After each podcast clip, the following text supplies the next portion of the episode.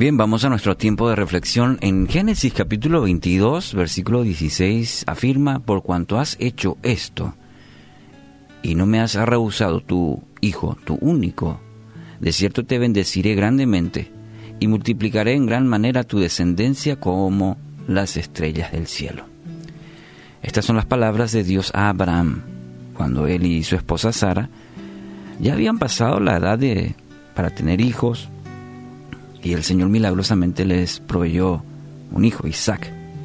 La historia relata que luego el Señor le, le ordenó a Abraham algo verdaderamente difícil, sobre todo para un padre, ofrecer en sacrificio a su hijo, a su único hijo, el hijo la promesa. Está en Génesis capítulo 22 todo el relato. Ahora, Abraham decidió obedecer al Señor contra la duda, contra el temor, aunque lo más probable es que sí, habrá tenido pensamientos de, mucha duda, de mucho temor, tristeza en el corazón, pero él confió, confió en que Dios cumpliría su promesa de bendición, dada un tiempo atrás, de que de proveerle descendientes por medio este caso Isaac. Aunque el momento que estaba pasando, esa actualidad de él era incomprensible por donde se lo mire, Abraham confió absolutamente en Dios.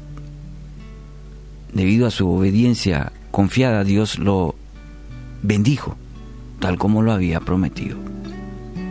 Pero la esencia de, este, de esta vida y este ejemplo para nosotros en la actualidad descansa sobre esto, la confianza, esa obediencia confiada.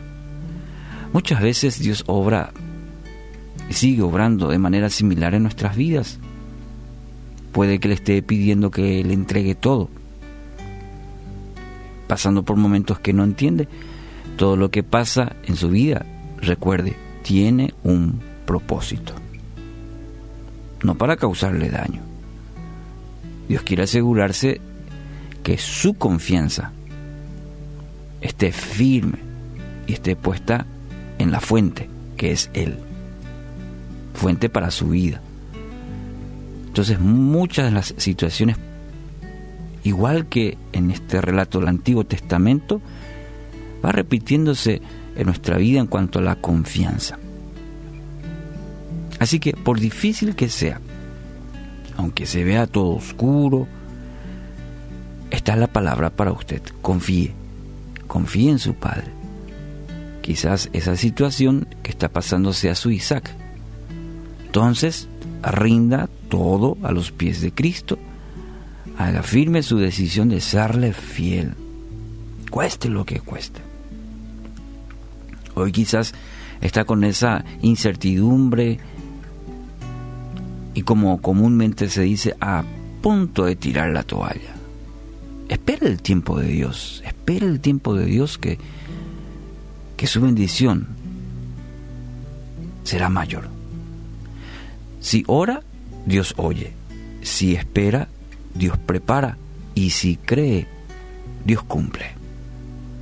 Hoy decida obedecer confiadamente en su Padre. Es la mejor decisión que puede tomar.